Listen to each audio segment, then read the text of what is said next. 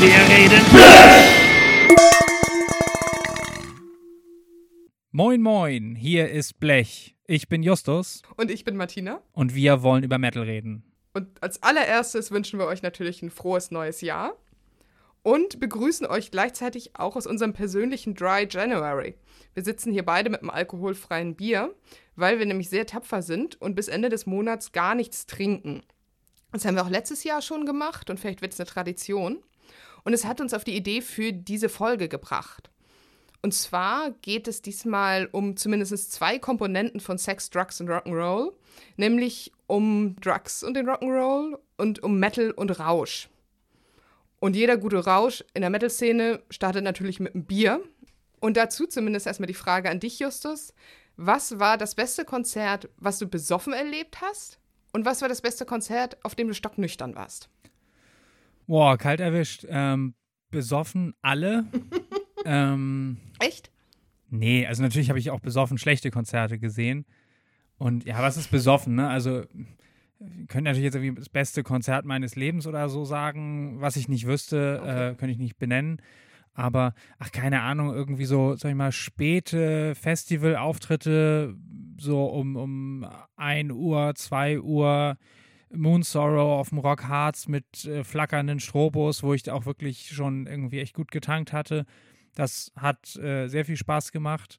Die Musik auch? Also hast du da dann noch viel mitbekommen? Ja, ja, ja. Also rotzevoll war ich da jetzt auch nicht. Also ähm, so richtig an ganz rotzevolle Konzerte, also das war dann nicht mehr gut, ne? Wir denken gerne, nicht gerne ans Headbangers Open Air 2019, nee, 2018 Ja. zurück. Nee, da wo- denken wir gar nicht ja, dran. So. Reden wir auch nicht drüber.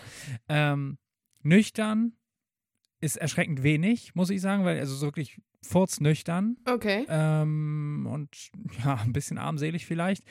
Klar, wir leben in einer großen Stadt, da muss man nie Auto fahren. Das wäre ein anderer Faktor. Ähm, und klar, in meiner Jugend, also Schülerzeit, super wenig getrunken, allein was teuer war. Ähm, ansonsten erinnere ich mich noch an vor etwa zehn Jahren zum Uni-Abschluss hatte ich nochmal eine alkoholfreie Phase und habe da auch alles mitgenommen. Also Fußball, Kiezbummel, Konzert und das waren in dem Fall äh, Angantür und Blackshore im Marx, glaube ich. Und das war super trotzdem, Mhm. aber es kam mir schon sehr angestrengt vor, sozusagen. Okay. Interessant. Wie ist bei dir? Also ich muss sagen, bei mir sind wirklich die ganz, ganz großen Konzerte, die ich so erlebt habe, also die, wo ich mich mega drauf gefreut habe und so von den ganz großen Bands, auch viele so aus meinen frühen 20ern, die ganzen Maiden-Konzerte, da war ich eigentlich immer komplett nüchtern oder habe vielleicht ein, zwei Bier getrunken. Aus Kostengründen wahrscheinlich aber auch. Ja, Oder weil du super nüchtern sein wolltest. Aus logistischen Gründen, wenn du auf einem großen Festival bei Maiden ganz nach vorne möchtest, musst du dich da zwei Stunden vorher hinstellen und dir die Band davor angucken, was ja meistens dann irgend so eine, irgendwas Langweiliges aus dem Metalcore-Bereich damals auch schon war. Ja. Und da kann man halt nicht fünf Bier trinken. Und ich habe das damals auch gar nicht gebraucht. Hm. Ja, Frage, wird man irgendwie, also braucht man das später mehr im Laufe des Alters oder gewöhnt man sich so sehr dran oder ist es irgendwie, ja, das Geld sitzt ein bisschen lockerer, deswegen selbstverständlicher, sich am Stand nochmal wie ein Bier zu holen? Mm, Also ich glaube, dass ich das bei langweiligen Konzerten mehr brauche. Also ich glaube, ich habe mir schon echt viele mittelmäßige Death Metal Bands oder Thrash Metal Bands schön gesoffen, dass ich dann einfach Spaß hatte, weil ich was getrunken hatte. Aber da war es dann eigentlich auch egal, welche Band spielt. Und ich glaube, die Konzerte, auf denen ich richtig hackenstramm war, da habe ich dann auch nicht mehr richtig viel von mitbekommen. Ich muss immer an, das ist jetzt eher was Frühes, wo es lange her ist. Ich glaube, davon habe ich im Podcast auch schon mal erzählt. Vom Slayer im Wacken 2003, wo ich äh, die meiste Zeit einfach auf dem Fußboden gehockt habe Ja. und eingepennt bin, um dann einmal zu Angel of Death abzumoschen und dann wieder zu pennen. Da war ich sehr, sehr wenig nüchtern. Oder eben, ja, das Headbangers Open Air 2018. Aber deswegen, das hat eigentlich nie so richtig für das Musikerlebnis. Es ist natürlich schön, so ein paar Bier zu trinken und sich dann so angenehm im Moment drin zu fühlen und auch noch Hm. mehr aus sich rausgehen zu können. Aber bei mir war es immer so, wenn die Musik mich richtig, richtig mit allem Sinn und vom ganzen Herzen gepackt hat, dass ich dafür dann keinen Alkohol brauchte. Da war mir die Musik dann, die war einfach immer größer dann. Ja. Ja, klar braucht man das nicht, ne? Und Mhm. trotzdem ist es so, so leicht ähm, Ja. oder so verführerisch. Ja. Okay, wir haben mal ein bisschen recherchiert, wie üblich, und äh, sind in den Metal Archives mal eben auf schlanke knapp 800 Bands gestoßen, die als lyrisches Thema Alkohol haben. Dazu nochmal 250 ungefähr mit Bier und 150 mit Drinking. Ich hoffe sehr, dass diese 800 Bands auch andere Themen behandeln und nicht nur Alkohol. Ja, großteils. Und trotzdem fallen uns natürlich auch so typische, fast ausschließliche Saufbands ein. Ja. Ne? Was sagst du? Was fällt dir ein? Ja, Tankard. Hm. Corby Klani, also treten wir vielleicht auch zu nahe, erstes Album, bla bla.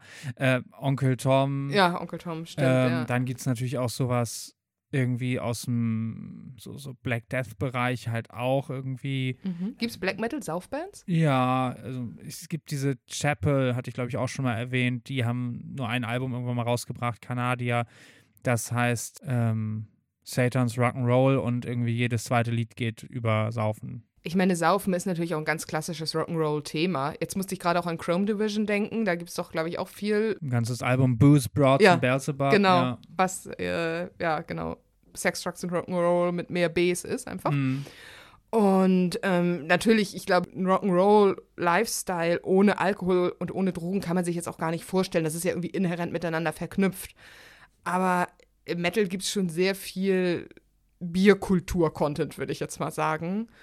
Ja, es wird auf jeden Fall viel auch inhaltlich Mhm. thematisiert. Es gehört ja zum guten Ton, dass irgendwie jede Band, fast jede Band, irgendwie ein Sauflied Mhm. hat, ne? Wobei es gibt natürlich auch Saufpunk. Ich meine, das ist schon fast ein eigenes Genre, oder? Ja, natürlich gibt es das auch. Also die guten Eudorno, du erinnerst dich. äh, haben Halt die Fresse, ich will saufen, ne? Ja, oder das äh, Bordbistro.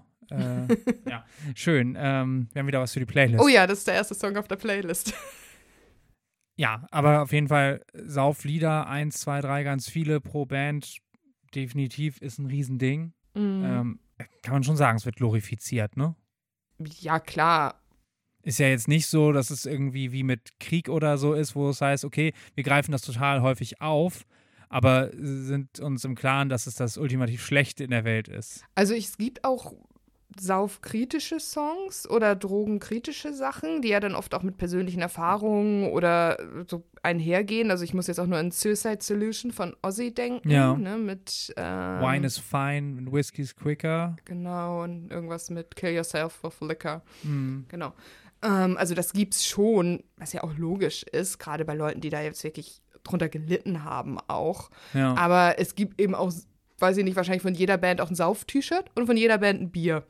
Hm. Naja, von jeder Band ein Bier nicht, nee, aber, aber es von ist, jeder Grö also von wirklich vielen größeren Bier ist jetzt ja irgendwie fast ein eigenes Merchandise-Produkt geworden. Ja. Ich glaube, angefangen hat es im großen Stil mit Iron Maiden und diesem Trooper Ale. Das habe ich auch wirklich mal getrunken. Also es wurde auch mal so, irgendwo in UK war ich mal in der Metal Bar, da wurde es ganz normal serviert. Ja. Und sonst auch so, das gerade mal mal geschenkt bekommen oder so. so ich glaube, das ist so das einzige von diesen Spezial-Metal-Bieren, was sich so im, auch im normalen Bierladen mal zu finden ist, oder? Ja, ja, ja, doch. Äh, wobei ich habe sie ja auch im, im Ratsherrn Store auch noch nicht gefunden, aber ähm, das ist schon auch mal so irgendwo begegnet, Mm, ja. Was ich so krass fand bei diesem Thema Bands, MusikerInnen, wie auch immer, stellen selber Alkohol her oder geben ihren Namen dafür her. Rob Halford, so seit äh, wie vielen Jahren ist der? Über trocken? 30 Jahren Über auf jeden 30 Fall, ja. Und trotzdem äh, gibt es ein Rob Halford Bier. Auch echt nur von ihm gebrandet, jetzt nicht irgendwie ein Judas Priest Bier. Nee, nee, ich meine schon von ihm, dass er das Okay. persönlich endorsed sozusagen. Ja gut, wahrscheinlich ist er schon, ist es für ihn wahrscheinlich okay, wenn neben ihm jemand sitzt und ein Bier trinkt, so. Aber ein Mhm. bisschen paradox ist es auf jeden Fall schon. Ja. Und dann gab es doch von Urfaust, glaube ich, einen Gin, der mitgeliefert wurde, die ihn selber ge, gebrannt, destilliert, abgefüllt haben. Und ein ganzes Album, glaube ich, was sich auch damit auseinandersetzt, ist jetzt auch natürlich nur eine Makulatur. Aber es ist auch nur eine kleine Band, aber die sind wahrscheinlich vielleicht noch selbst in den Wald gelaufen und haben die Kräuter für den Gin gesammelt. Das kann es haben, ja, weiß ich nicht. okay. Naja, auf jeden Fall äh, irgendwie eine total innige Verknüpfung damit. Mhm. Warum gerade Bier haben wir uns als Frage notiert. Äh, was ist deine Erklärung, warum Bier so populär ist und warum die Leute auf Metal-Festivals nicht alle Rotwein trinken? Weil Bier einfach, glaube ich, der beliebteste Gebrauchsalkohol ist, den man so trinkt. Und wobei, wobei äh, fällt mir gerade ein, das äh, erzählten Leute, die auf dem Hellfest in Frankreich waren, dass du da selbstverständlich auch irgendwie auf dem Festivalgelände irgendwie Wein ausgeschenkt bekommst und oh, trinkst. ich muss aufs Hellfest. okay, ja. Lass diese Wenn die fucking Pandemie, Pandemie, vorbei, vorbei, sein. ist. ja. genau. Oh ja, dann fahren wir aufs Hellfest. Da spielen auch lauter richtig immer die ganzen großen, guten Sachen, ne? Mhm. Ja, oh ja. Nee, also weil Bier einfach, glaube ich, insgesamt, ich meine, es ist in den großen Metal-Ländern ist es populär. Es ist auch in, in, in Deutschland, in UK, in den USA. Ich weiß gar nicht, wie ist das in Südamerika? Oh, da wird auch Mm. Bier getrunken. Ja, ja, ja, sicherlich. Genau. Es ist eben was, von dem man viel über längere Zeit trinken kann. Mhm. Also du kannst auch rumlaufen und Bier trinken aus Flaschen. So mit einem Rotweinglas ist es schon ein bisschen blöd irgendwann. und wirst nicht von einem Rotze voll besoffen. genau. So. Ja. Ja. das kannst du da gut dosieren im Gegensatz zu, weiß ich nicht, wenn du bei zu viel Jackie Coke trinkst, dann wirst du nachher im Gehirn dann sehr, sehr klebrig.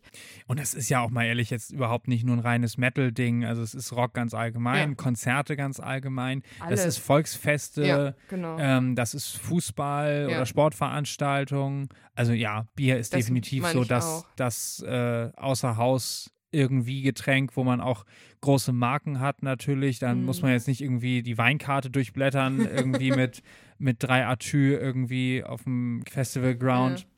Und Bier ist billig. Ja, Das ist ja natürlich mm, einfach auch. genau. Also natürlich könntest du auch billigen Landwein oder so ausschenken. aber Ja, Ja. guten Tag, ich nehme den Hauswein. das steht so so in Wacken am ja. Äh. Bierstand, ja, genau.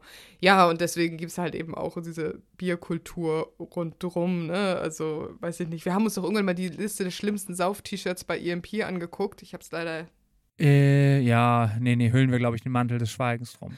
Genau. Interessant ist auch die tatsächlich die Statistik, dass Wacken das Festival ist mit dem höchsten Bierkonsum. Also, wir haben eine Statistik gefunden. Ja, 5,1 Liter pro Person in Wacken, also die Zahlen sind von 2011, während Rock am Ring und Rock im Park gerade mal bei äh, 3,2 sind. Das Melt, das ist äh, ja ein, ist das ein Rap-Festival? Ich glaube, ne? Ja, ich, Und das Splash, die sind jeweils mit 2,2 und 1,8 dabei. Also deutlich, deutlich dahinter. Also man kann schon sagen, es ist nicht exotisch, dass es sich um Bier handelt, aber die Menge ist im Metal dann doch mm, eine andere, ich eine kann mir andere halt. Kategorie. Ja, Entschuldigung. Äh, ich kann mir auch vorstellen, dass in Wacken einfach dadurch, dass es halt einfach eine sehr, sehr große Zeltplatzkultur gibt. Das ist eben, das ist ja auch das Klassische darüber, wo sich jeder Wackenfahrer, jede Wackenfahrerin, die ja da zur Musik ist, irgendwann auch genervt ist, dass es ja einfach viele Leute gibt, die da einfach nur wegen der Party hinfahren. Und dadurch, denke ich mal, ist es eben auch noch, noch höherer Bierumsatz. Rock am Ring, Rock im Park sind wahrscheinlich in sich noch mal viel teurer. Da fahren auch mehr noch irgendwie so Leute hin, die dann einfach nur mal zwei Tage ein paar Bands sehen wollen und nicht irgendwie eine Woche Hm. Zeltplatzleben einplanen. Ich habe einmal gerade ganz kurz nachgeguckt. Das Melt Mhm. ist eher so ein äh, Elektro- und Indie-Festival. Nicht, dass da irgendwie böse Kommentare reinkommen.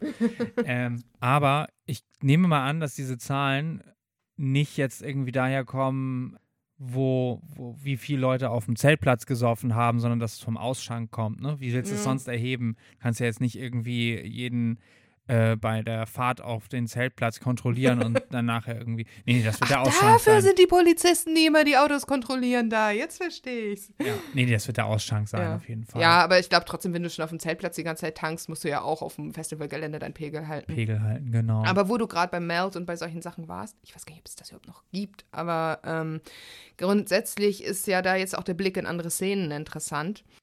Dass eben, ja, Bier, würde ich sagen, ist Nummer eins Metal-Droge. Dazu gibt es natürlich noch so Gras und äh, als schon, ne, es gibt schon Rock-Genres, die damit erst, da sehe Stoner Rock, auch Mhm. in so eine Doom-Richtung, wo das auch konsumiert wird. Aber ansonsten ist Metal ja wirklich eine Musik der soften Drogen. ja, Und wenn man jetzt zum Beispiel das mit so elektronischer Clubkultur vergleicht, wo ja einfach viel mehr chemisches Zeug konsumiert wird, MDMA und sowas, es ist schon interessant, dass das eben sich so, dass das im Metal zum Beispiel nie groß Einzug gehalten hat. hm. ja, Interessant eigentlich, ne? Warum? Mhm. Also so eine richtig gute Erklärung dafür habe ich nicht. Ah, ich glaube, es passt nicht zur Musik, weil du beim Metal, du hast immer noch sowas Songdienliches, dann hast du auch einfach ein Konzert, da stehen halt oben auf der Bühne zwei, Leute zwei Stunden und schwitzen und dann ist auch mal fertig. Hm. Und ähm, während du zu elektronischer Musik mit dem DJ halt auch die ganze Nacht und den ganzen Tag durchtanzen kannst und das Ja. eben ja zu so einem großen Ding wird. Und da geht es ja nicht um einzelne Tracks. Es geht auch nicht um dieses Event-Konzert, das ist zwei Stunden lang und hat vielleicht noch eine Vorband oder zwei, Ja. sondern es geht eben um diesen Raum- und Zeitverlust. Und ich glaube, Mhm. Metal ist dagegen sehr geerdet. Du bist immer an einem bestimmten Ort, in einem bestimmten Ereignis, bei einer bestimmten Band, die da auf der Bühne steht, für die du da auch bist. Und das hat irgendwie ein anderes Ziel, glaube ich, der, der Metal- und Rock-Rausch. So. Ja, wobei ich würde jetzt da einmal doch auch nicht grundsätzlich widersprechen, das stimmt Mhm. schon. Aber äh, wir haben ja uns auch nochmal überlegt, äh, beziehungsweise ähm, erkannt zumindest, ja, so ist es bei Fans, aber bei MusikerInnen, also jetzt in den, in den glorreichen 80er Jahren oder 70ern oder so, da haben die aber auch ähm, keine Gefangenen gemacht, Nee. ne? Ganz viele halt nicht. Aber das ist, glaube ich, anders bedingt. Also die äh, Musiker, Musikerinnen, die dann irgendwann mit Koks und Heroin und alles Mögliche da unterwegs waren, alleine, weil du natürlich auch diesen Lifestyle irgendwie durchziehen musst, der natürlich viel, viel angestrengter ist als von Fans, die jetzt einfach am Wochenende Party machen wollen zu ihrer Musik. Und natürlich einfach auch dann irgendwie aus dem normalen, in Anführungsstrichen, Leben herausgehoben lebst. Dazu ist dann auch die Tatsache, was eben in den, weiß ich nicht, Was verfügbar ist vielleicht Genau, auch, ne? ja. Also denk mal auch, dass irgendwie im Showzirkus dir alle naslang halt auch irgendwie jemand was beschafft und Mhm. irgendwie jemand äh, was, was nahelegt und sowas alles, ne? Ja, ich meine, gut, irgendwie, Koks ist jetzt nicht nur in Rockstar-Zirkeln verbreitet, sondern ja auch in einigen Berufsfeldern und alle verschiedenen Szenen so. Aber ich glaube, so, es gibt wenig, keine Musik-Fanszenen, wo die Leute fröhlich Heroin nehmen, so. Nee, vor allem, weil du es auch nicht offen machen kannst, Nee, ne? genau. Also, ja, Alkoholkonsum ist eben legal, ist gesellschaftlich anerkannt und toleriert, wollte ich sagen, beziehungsweise kultiviert. Mhm.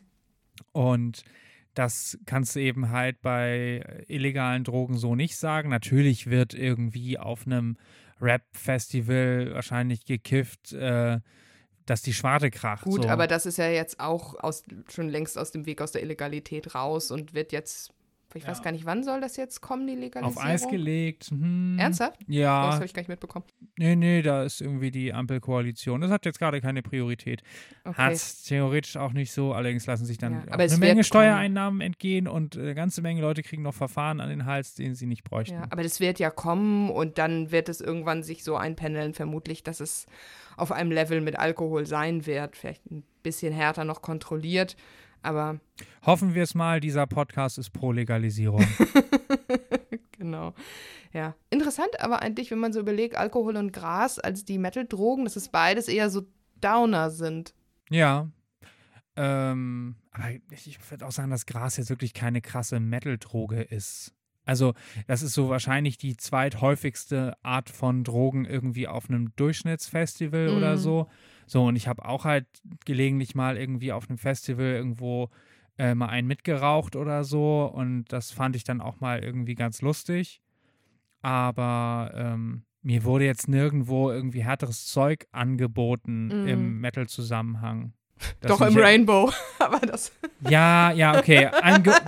Wie der Typ da zu mir sagte, I'm going to draw a huge line of Coke now. Ich so, have fun. No, I'm going to share it with you. Um, no, sorry, I'm Der hat gesagt, and you're coming with me. Und du hast dich am Tisch festgehalten oder so.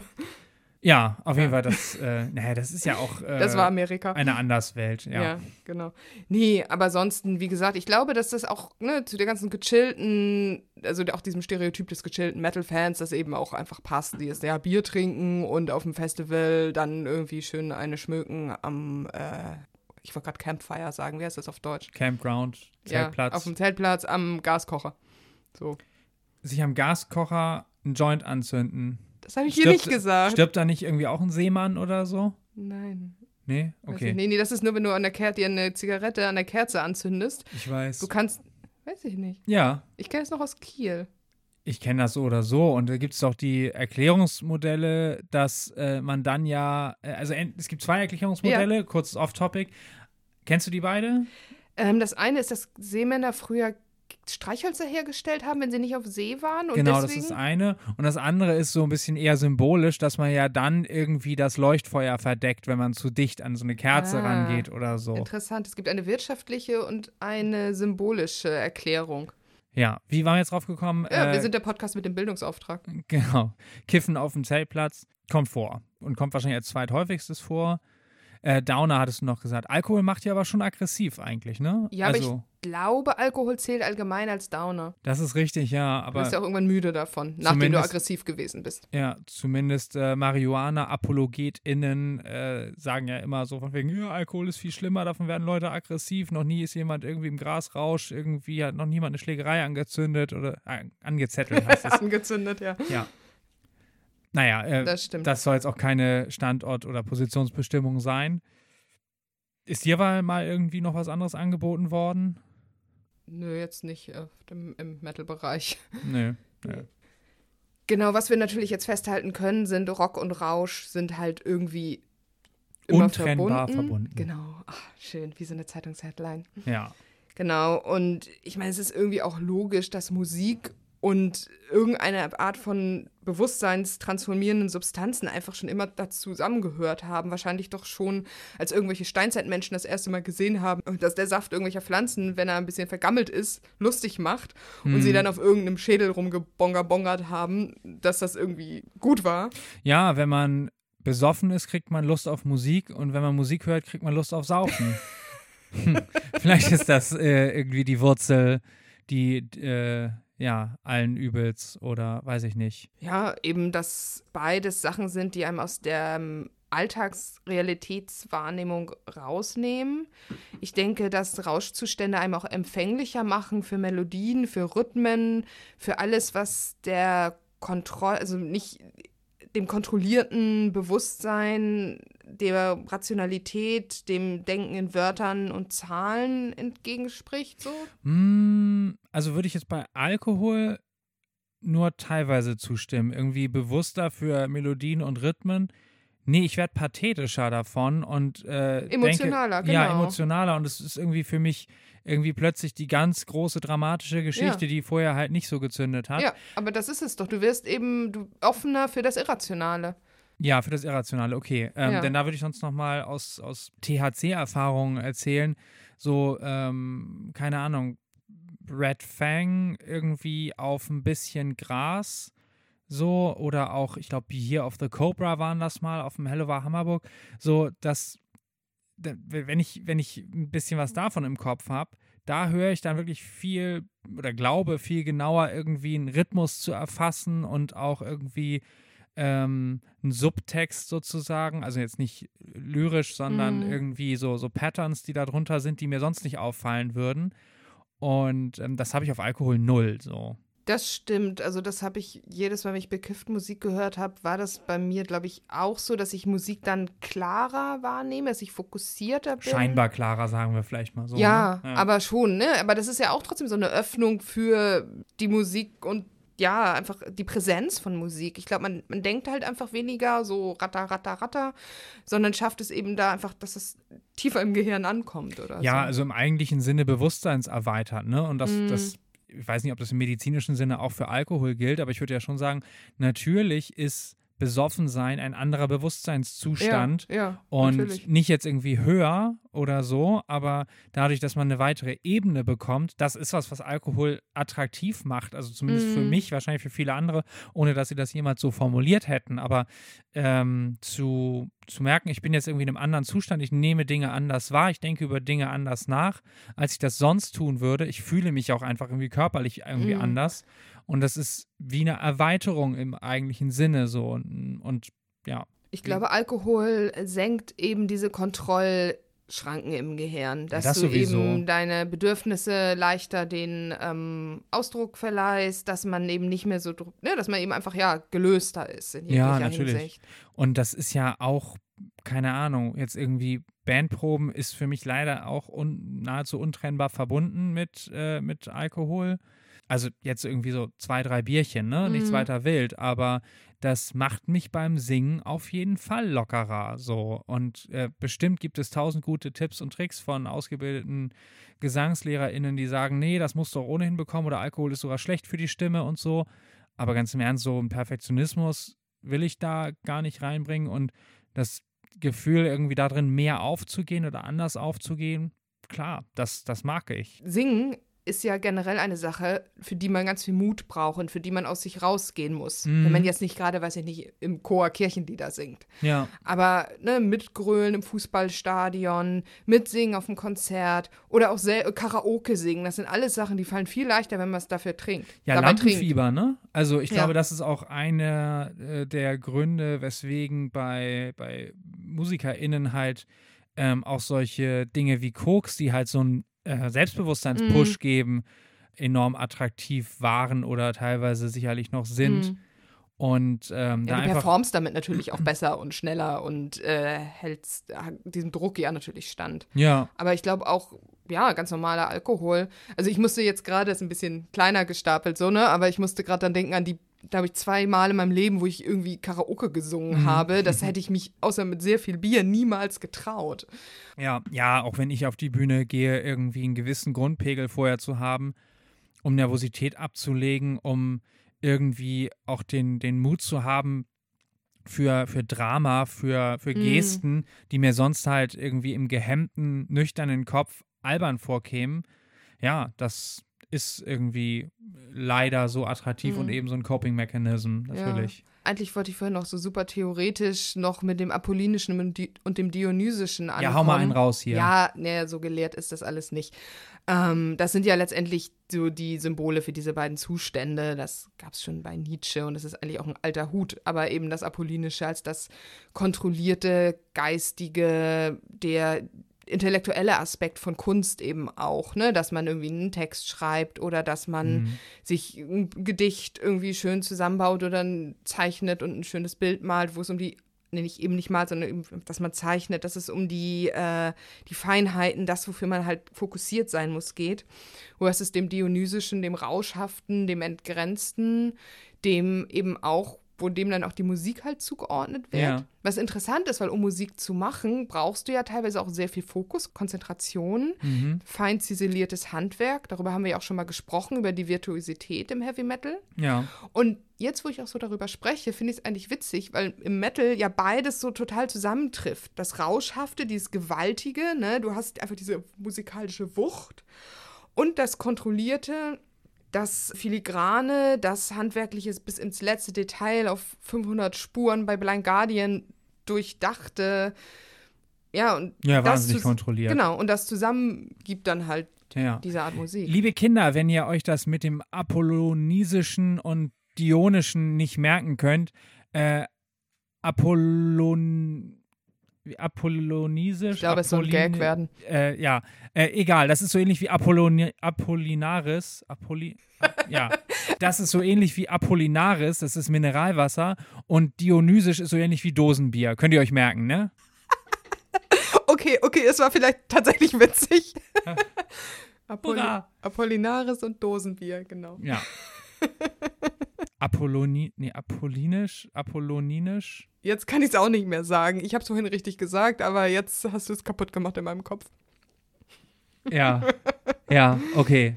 Was hätte Lemmy dazu gesagt? Cheers, vermutlich.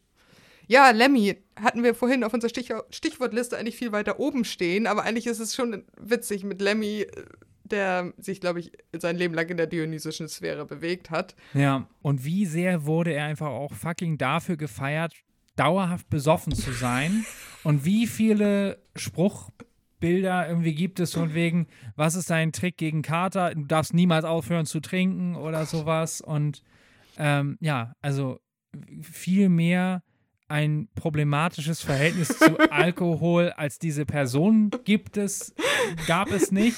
Pass Und- auf, wir werden jetzt gecancelt, wenn wir halt sagen, Ja. Lemmy ist ein schlechtes Vorbild.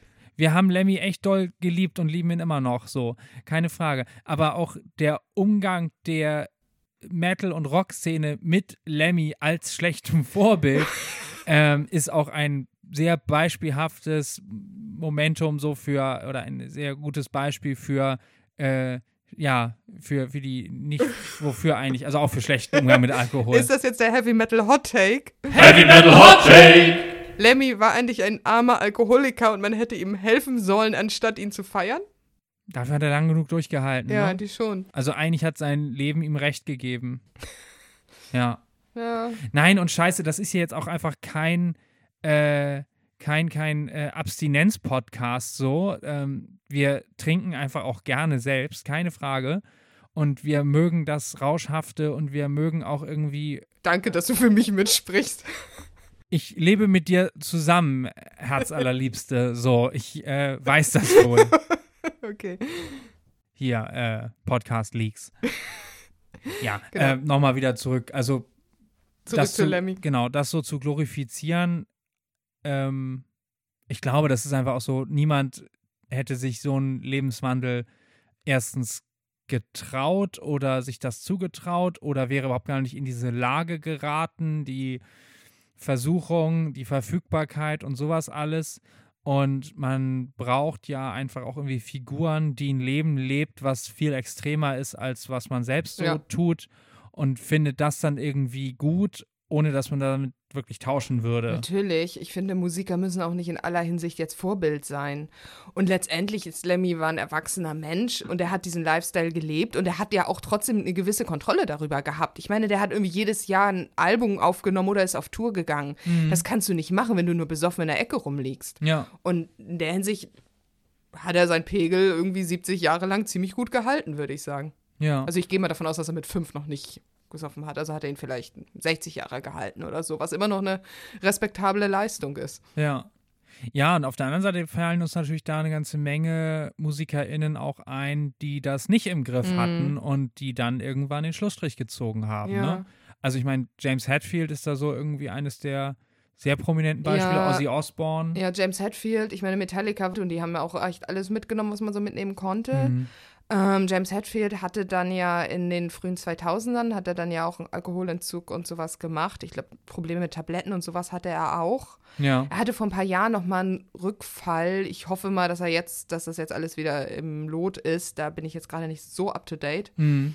Mm, aber das ist ja, finde ich, so eine ganz klassische äh, Rockstar-Karriere. Dieses, man fängt dann irgendwie an mit einer kleinen Band, säuft fröhlich, dann wird man größer mit der Band, stellt fest, jetzt kriegt man alles, was man haben möchte und dann verliert man irgendwo die Kontrolle, gerade auch wenn der Stress sehr stark wird. Dann gab es bei Metallica natürlich noch andere Faktoren, die es halt sehr, sehr äh, traumatisch ja auch gemacht haben. Ja.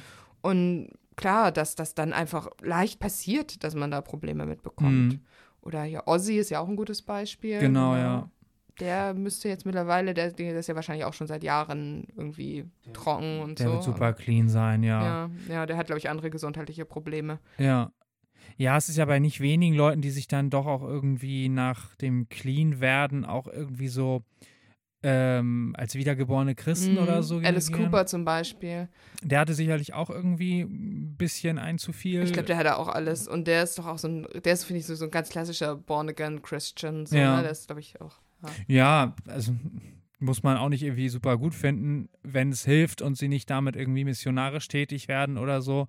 Whatever floats your boat, ne? Ich bin da nicht, kenne mich damit nicht so aus, aber ich glaube, dass diese, diese, das sind ja so Baptisten, ne? Diese Born-Again Christians. Ich bin da auch überhaupt nicht drin. dass da sehr viele Musiker, gerade so aus dem amerikanischen Bereich, die halt erst ein krasses Drogenleben hatten, dass die viele von denen so abfangen, weil ich glaube, da das so dieses Neustart und ähm, irgendwie reingewaschen werden von dem, was man vorher falsch gemacht hat, da glaube ich auch so mitschwingt. Aber das sind jetzt total vage, Nicht-Experten-Sachen, die ich dazu sage. Ja, aber vermutlich auch in Deutschland zumindest hast du, glaube ich, irgendwie Suchtberatung, Drogenberatung, staatliche Stellen, die dich begleiten, äh, die auch kostenfrei sind. Und das hast du in den USA vermutlich weniger. Doch, du hast die anonymen Alkoholiker. Die sind aber auch irgendwie kirchlich. Ich glaube, das steckt irgendwie auch. Ja. Also die haben ja auch so, einen- so einen also das meine ich, dass da, dass da sicherlich viele Stellen, ich meine, die Heilsarmee ist ja nun auch äh, ein christliches Ding, ne? Oder? Mhm. Ja, ich glaube, die waren irgendwas ja problematisch. Ich habe vergessen, was ja, da jetzt ja, los sicherlich sind die problematisch. Aber gut, sind doch in Deutschland unterwegs. Auf dem Kiez haben sie ja irgendwie auch eine Mhm. Station und so. Ja, vermutlich auch, um da Leute abzufangen. So. Ja, ja. ja, und das kannst du natürlich auch als, als Bauernfängerei dann Mhm. irgendwie sehen, so irgendwie arme Alkohol- oder Drogenopfer irgendwie für deine Zwecke zu rekrutieren, ist eigentlich auch nicht so die, die feine Tour. Da kannst du dir viel christliche ne Nächstenliebe. Na gut, auf dem Kiez gibt es auch eine Kirche. Ich glaube, die sind schon ganz nett. Ja, kannst dir Also- aber viel christliche Nächstenliebe irgendwie auf die Fahnen schreiben.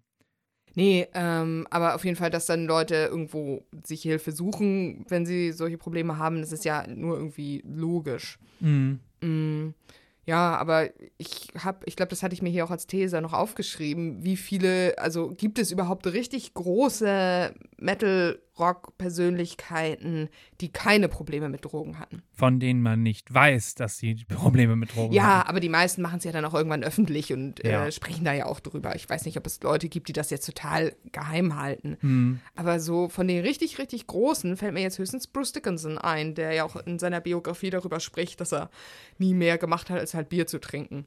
Oder auch mal so am gelegentlichen Joint zu nuckeln, auch das stand Ja. auch nochmal drin, ja. Aber da fand ich es auch ganz witzig, dass er das dann auch so, ja, und uh, irgendwie, ja, als er dann noch ganz jung war und irgendwie zu seiner Samson-Zeit. Da, aber ansonsten, also das war schon sehr äh, fast spießig, so seine Attitüde zu Ja, ja. sämtlichen Drogen. So, Mhm. Also ganz distanziert davon. Wie war das bei den anderen Maiden-Mitgliedern? Haben die da irgendwie alles reingepfiffen? Oder? Ich glaube, die haben auch nur Bier getrunken und das war's. Ja. Also, dass ich die große Maiden-Bio gelesen habe, ist auch schon 20 Jahre her. Deswegen weiß ich nicht, ob es danach noch irgendwelche Abgründe gab, die sich offenbart haben. Mhm. Aber soweit ich weiß, war das wirklich nur so, ja, man geht halt in den Pub und trinkt ein Bier und Ja. das ist es dann so. Ja. Ja. Ja, ansonsten. Ich finde ähm, dieses, wo wir eben über Lemmy gesprochen haben, diesen Exzess als Projektionsfläche, das finde ich eigentlich interessant. Weil das ist ja auch das, deswegen hat man sich, glaube ich, auch so, so als Fan natürlich solche Gestalten gewünscht, die eben so ein Leben abseits von dem normalen Alltag, in dem man halt vielleicht ein Feierabendbier trinkt und am Wochenende ein bisschen feiert, Ja. leben, die dann halt wirklich so komplett diese Transgression, die Rock'n'Roll verspricht, auch Mhm. verkörpern. Ne? Dieses, du kannst irgendwie jeden Tag besoffen sein und alle Drogen, alle Frauen, alle Sachen kriegen, die du möchtest. Ja. Und dass das eben wirkliche Menschen sind, die das irgendwie, auf die das raufprojiziert wird, nicht nur irgendeine Idee, die in einem Song verfolgt wird. Ja, so Live Your Life Like a Rock'n'Roll Rebel. Ähm, das hört halt auch irgendwie gern so der Kleinstadtkaufmännische Angestellte in seinem äh, Reihenhaus mit Garten und so weiter und trinkt dann mit seinen Kumpels beim Grillen irgendwie ein Bier zu viel und ähm, so, no offense, so, das ist halt irgendwie auch Lebensrealität. Ich weiß ne? nicht, ob der Online-Marketing-Mitarbeiter, der in der Großstadt wohnt und abends dann am Wochenende mit seinen Kumpels irgendeine Art von bewusstseinserweiternder Substanz frönt, ob der jetzt von diesem Kurzarmhemd Kleinstadt-Biertrinker, ob das jetzt so viel anders ist. Ich glaube, das ist das Gleiche. Ich habe nur eine, an, ein anderes Modell der Spießigkeit genannt, Okay. um nicht mein eigenes gleich auszubreiten, ja. Okay. Ja, also ich meine, es ist, glaube ich, menschlich, dass man, der normale Mensch kann, glaube ich, nicht, oder die meisten Menschen sind nicht in der Lage, den ganzen Tag besoffen zu sein und Mhm. irgendwie dann die ganze Zeit quasi außerhalb der, in Anführungsstrichen, Normalität zu leben. Ja. Du machst, es ist normalerweise halt wieder das Spiel des Apollinischen und des Dionysischen, ne? Ja. du, ähm, du musst irgendwie Kontrolle, hast einen Teil deines Lebens Kontrolle, guckst halt, dass du irgendwie dein, den Normen entsprichst, dass du den Ansprüchen der Gesellschaft genügst und im Kapitalismus dein Brot verdienst. Mhm. Und dann brichst du halt in bestimmten markierten Orten brichst du aus. Das ist die Bar, das ist das Festival, das ist das Konzert, das ist da, wo du halt auch mal anders sein kannst und wo du eben deine Grenzen niedriger sind. Und dafür trinkt man dann halt Alkohol oder nimmt Drogen. Das ist so, ich Ja. glaube, so waren Menschen schon immer. Ich glaube, auch im alten Rom haben sie nicht die ganze Zeit Orgien gefeiert, sondern da bist du dann auch wahrscheinlich sogar ins Büro oder zu deinem Arbeitsplatz gegangen Ja. und dann äh, hast du abends erst ein Wein getrunken. Ja, ich muss gerade noch mal so an, an so Rituale denken, ne? wie unglaublich selbstverständlich es ist, wenn meinetwegen Johann Heck von Amon Amarth auf der Bühne mit einem riesigen Trinkhorn steht und äh, am besten in Deutschland noch Prost in die Menge grunzt so und alle heben ihren Bierbecher Ja. und fühlen sich irgendwie ganz gemeinsam und irgendwie Teil einer, ja, eines Rituals irgendwie. Und ja, verdammt, wie viele Alkoholrituale ist auch irgendwie in äh, sogar in christlicher Religion mit dem Abendmahl. Ja, wollte also, ich gerade sagen. das ist, äh, das ist im, im Judentum, im Christentum, das ist in sämtlichen heidnischen Religionen irgendwie ist halt das, das, wahrscheinlich nicht in sämtlichen, aber in sehr vielen, ist eben halt Rausch, gemeinsames Trinken und so weiter einfach so integraler Bestandteil, ne? Ich glaube, weil das einfach was Uraltes ist, dass man gemeinsam isst und gemeinsam trinkt, dass das eben einfach ein Zeichen für Gemeinschaft ist. Interessant finde ich, dass natürlich im Islam gibt es ja Alkoholverbot, Ja. aber äh, da kenne ich mich jetzt auch wieder inhaltlich nicht genug aus, dass es da vermutlich ja trotzdem andere äh, Momente des Zusammenseins. Rauchen, ja. ja. genau, zum Beispiel gemeinsam rauchen oder so. Dass irgendwas brauchst du, dass du irgendwo im Kreis sitzt mit anderen Menschen und irgendwas gemeinsam konsumierst als Zeichen von wir sind zivilisiert und markern unseren Gemeinschaftssinn so. Ja. Ja, und deswegen, also darüber kann man natürlich äh, sehr, sehr geteilter Meinung sein, aber deswegen werden ja auch Menschen so mit animiert, ne? Oder kann man auch sehr gegensätzlicher Meinung sein, wollte ich sagen. Leute irgendwie, die auch gar nicht wollen, irgendwie anzustoßen, hey, trink doch mal eins Mhm. mit oder sowas. Ja, was einfach scheiße ist, so, äh, was man sich sparen sollte auf jeder Ebene und auch nicht hinterfragen, warum jemand nicht trinken will. Ja. Aber das kommt ganz klar daher, hier, werd Teil unserer Gemeinschaft und schließ dich uns an und sei, Ja. sei mit dabei bei diesem Ritual, beim, Ja. beim Prosten, das Zu- Zuprosten, das Anstoßen ist ja auch so archaisch eigentlich, ne? Ja, das stimmt. Ja, das ist ja quasi so der Peak dieser Situation. Du sitzt irgendwo, bist zusammen, jeder trinkt was und um diese Symbolik, dass wir gemeinsam trinken bedeutet Gemeinschaft, auf die Spitze zu treiben, hast du diesen Moment, der das Trinken nochmal symbolisiert, indem du halt zuprostest und dann quasi ja, Toast ist ja eigentlich so ein Segensspruch, ne? Mhm. dann nochmal irgendwas sagst. Ich habe nie so. verstanden, warum es eigentlich Toast heißt, weil es hat doch nichts mit Röstbrot zu tun, aber Nö, ich weiß es auch nicht. Das kann man aber sicherlich bei Wikipedia nachgucken. Ja, oder können wir natürlich können. kö- können wir natürlich auch unsere lieben äh, Hörerinnen und Hörer äh, darum bitten, uns äh, die Erklärung zu liefern. Bitte Wir- guckt Wikipedia für uns nach, ja. Und äh, an dieser Stelle kurz eingeschoben die Bitte, uns bei Spotify doch mal satte fünf Sterne zu verpassen. Das wäre richtig, richtig gut. Äh, gibt Kussmund von uns und äh, wir freuen uns Genau, drauf. ja. Bei Apple Podcast. Entschuldigung, ja, bei Apple Podcast auch gerne und ähm, bei Spotify ist es jetzt ja neu, das Feature. Das findet ihr oben links auf der ähm, Hauptseite des Podcasts, also nicht bei den Episoden, sondern wenn ihr Blech den Podcast aufruft.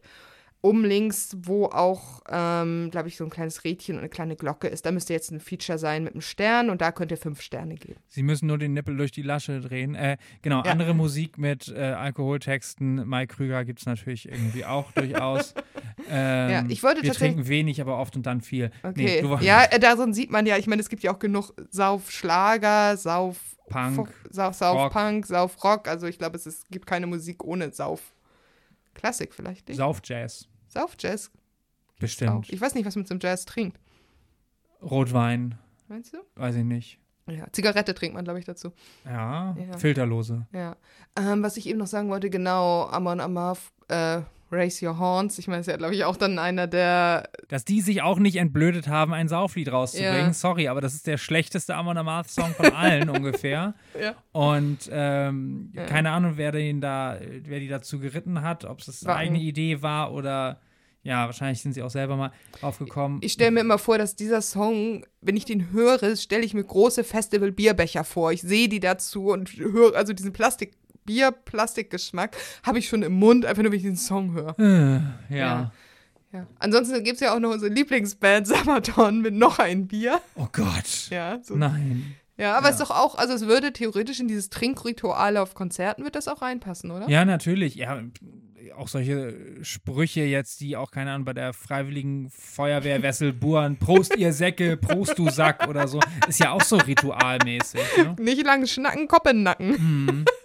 Zur Mitte, zur Tite, zum Sack, zack, zack. Hast du noch einen? Nee, Schade. Äh, vielleicht auch gut. ja. Okay, ja. So, jetzt hat sich Martina auch wieder eingekriegt Was? und jetzt wieder, ach, egal. Jetzt wieder Straight Edge. Straight Edge, gutes Stichwort, genau. Straight Edge heißt bei uns nicht lachen. Oh, Entschuldigung. Nee, nee. Äh, wollen wir ja auch niemandem zu nahe treten. Straight Edge jetzt so als. Ähm, Entschuldigung. Als hart, Ich stelle mir die ganze Zeit immer vor, dass man seinen Mund wie dieser neu Neutral Face Emoji macht, wenn man straight edge ist, weil man dann nicht lacht, aber. Nee. Ja, also da gibt es ja zumindest nochmal, gew- kommt aus dem Hardcore und im Hardcore gibt es Berührungspunkte natürlich mit der Metal-Szene, mit Metalcore und so weiter. Und wir haben da auch nochmal ein bisschen rumgeguckt mit äh, Alyssa White Glass und äh, der, der ganzen Band Between the Buried and Me sind mir jetzt irgendwie so zwei paar Namen irgendwie aufgefallen, wo ich sage, okay, die sind halt auch im Metal unterwegs, aber es ist auch ehrlich Randbewegung, ne? Ich denke mal, es gibt einfach immer wieder einzelne Leute, die halt nicht trinken und äh, keine Drogen nehmen. Straight Edge beinhaltet doch, glaube ich, noch mehr. Ist da nicht auch Veganismus noch drin? Ja, das ist Vegan Straight Edge, das ist Okay. eine Sonderform, Okay. aber Straight Edge heißt eigentlich vor allem äh, nicht trinken, nicht rauchen und kein ungezügelter Geschlechtsverkehr mit wechselnden Partnern. Oh, okay. Also auch Promiskuität Ja, ist also auch damit schon sehr religiös irgendwie, oder? enthaltsam, ja, ähm, Asketisch. asketisch.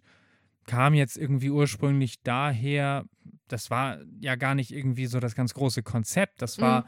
Damals in den 80ern der, ähm, äh, der Sänger von Minor Threat, äh, den Namen Mhm. müsste ich jetzt nochmal gerade ganz kurz nachgucken, äh, Ian das ist eine McKay. Hardcore-Band. Ja, ja, genau, Minor Threat, Hardcore. ja.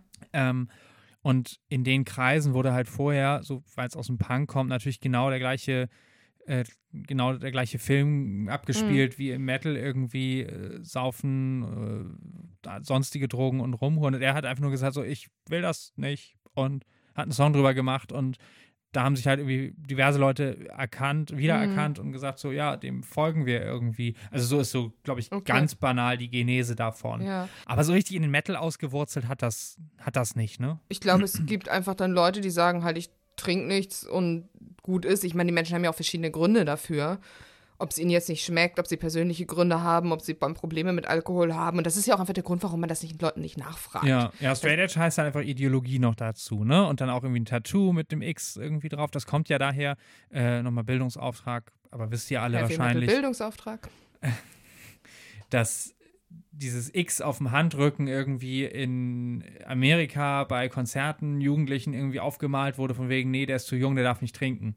Hm. Und deswegen irgendwie so von wegen, ja, das ist das Zeichen für mich, ich darf nichts oder ich will Ja. nichts. Ja. Ja, es ist, ich könnte mir vorstellen, dass es natürlich auch einfacher ist, einfach zu sagen, ich bin straight edge, anstatt, äh, und dann sagen Leute, ja, okay, respektiere ich, verstehe ich, Mhm. als wenn du dann fragst, ja, und warum trinkst du nichts? Willst du nicht wenigstens ein kleines bisschen hier nur und so, ne? Das äh, macht es ja auch, wenn Ja. da gleich eine Haltung und irgendeine Art von Kultur hinter ist. Und ich stelle Ja. mir auch immer vor, dass so ein straight edgeler, dass es so ein zwei Meter großer, voller Tattoos übersäter Typ ist, dem du sowieso nicht fragst, willst du nicht bitte, bitte doch ein Stück Bier trinken? Ja, brutal sehen sie ja trotzdem aus, genau. Also das Mhm. Ja, sind ja die, die härtesten Weicheier der Welt, so ungefähr. Also habe ich einen Artikel gelesen, der das so ein bisschen gelabelt hat. Das finde ich aber auch, dass man Ja, jemand, der nicht trinkt oder nichts zu sich nimmt, jetzt ein Weichei. Ja, ist, natürlich ist das, oh. es war jetzt irgendwie äh, edgy Journalismus, Okay, äh, straight edgy. Ja. Okay.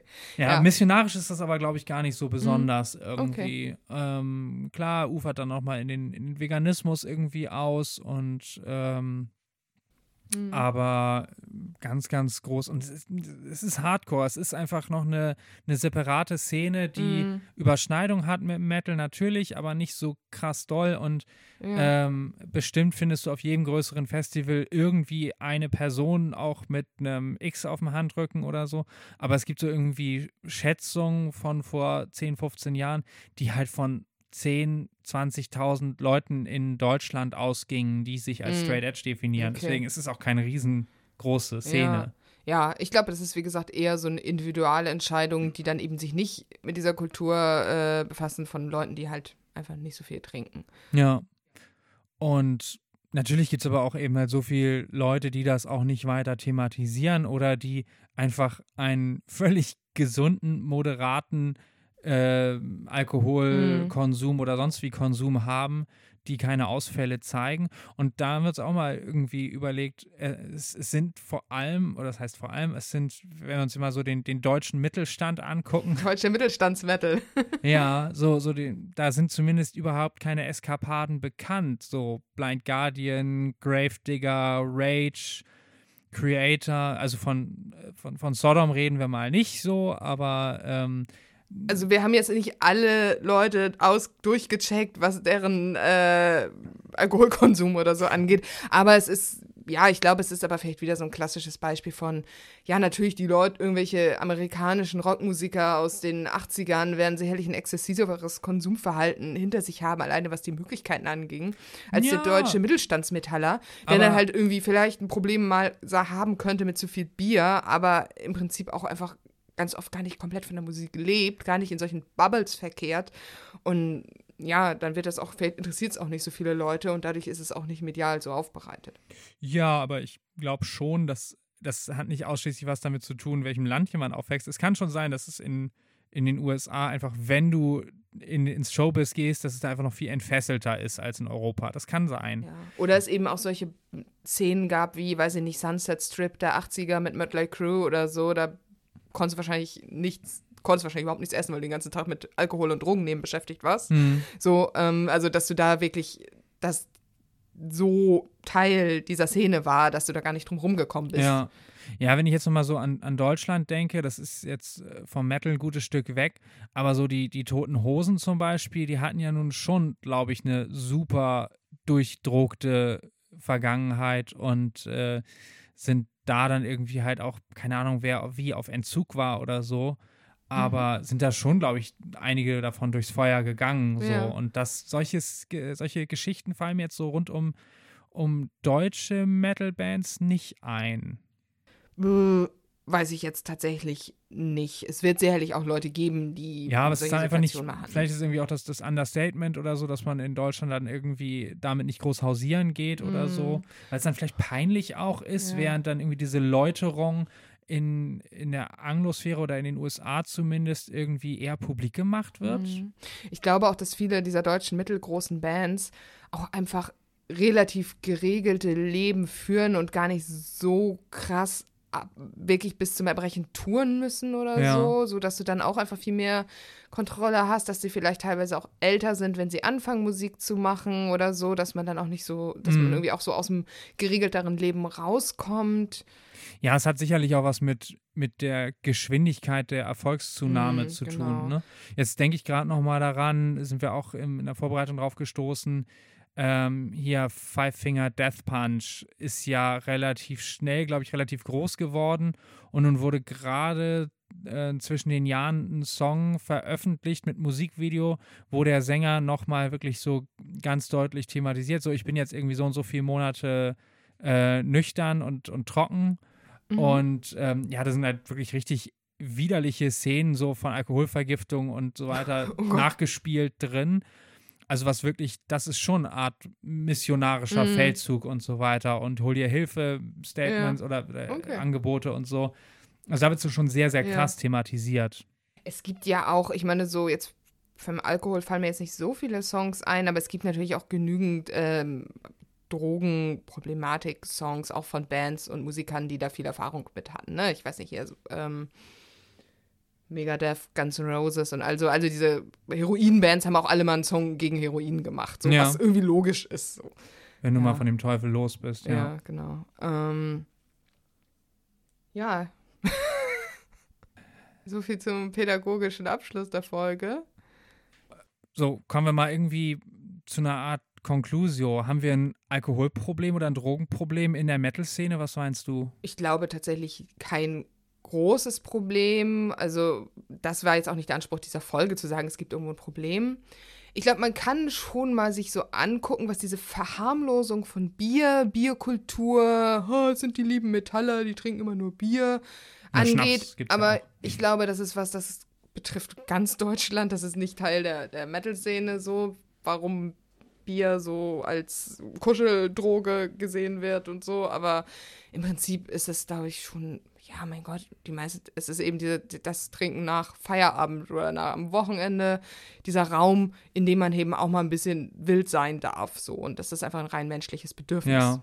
Glaubst du, so Saufbands reden oder singen viel mehr darüber, wie viel sie saufen, als dass sie es wirklich tun? Jetzt habe ich wieder vergessen, dass es Saufbands gibt. Jetzt finde ich, dass es doch ein Problem gibt. aber nur die Saufbands gehören abgeschafft. ja, genau. Bands, die einzelne Sauflieder haben, sind aber okay. Ja, also ich finde, eine, mein Heavy Metal Hot Take für diese Folge ist, jede Band darf 10%, also wenn es 10% Sauflieder sind, Das hieß auf jedem Album ein Sauflied. ja, ist noch okay, ist noch tolerierbar. Echt? Also das, damit kämst du klar? Ja. So viel? Naja, sagen wir mal so, ein Album hat so sieben bis zehn Songs, davon dann ein Sauflied. Auf jedem Album. Es reicht nicht eins für die ganze Diskografie. Ähm, für die nächste Folge bereiten wir sonst gerne mal vor, dass wir die klassischen großen Bands durchgehen, wie viel Prozent Sauflieder die haben. Ich glaube, das will niemand hören, ja. Ja, also wie gesagt, ich würde sagen, äh, In der nächsten 10% Folge- Sauflieder sind okay.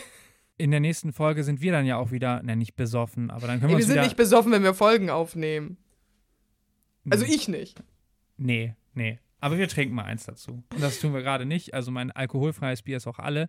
Ähm, ein bisschen freue ich mich auf das Ende des Dry January, Ja. auch wenn ich schon klarkomme, so ist es ja nicht. Auf welchen Drink freust du dich denn am meisten? Auf Bier? Ja, nein, also Bier geht tatsächlich alkoholfrei relativ gut. Äh, Whisky ist schwer zu ersetzen. Ja. Alkohol, ja, ich stelle mir gerade alkoholfreien Whisky vor, den stelle ich mir vor, dass man die so aus Baumrinde macht. Nein, ich freue mich auf einen schönen, schönen Weißwein. Wine is fine, but whiskey's quicker. okay, ich glaube, äh, das Niveau, wie es trinkt und lacht, äh, beendet diese Folge. Und so nüchtern. In dem Sinne, wir wünschen euch ähm, einen äh, guten Rest Januar, hätte ich fast gesagt. Wie dumm. Ähm, nee, wir äh, freuen uns, dass ihr zugehört habt. Bis zum nächsten Mal äh, wünschen wir euch ganz viel Spaß mit dieser Folge. Äh, ich rede mich gerade im Kopf und krank. Ähm, tschüss, euer Blech-Podcast. tschüss. Prost.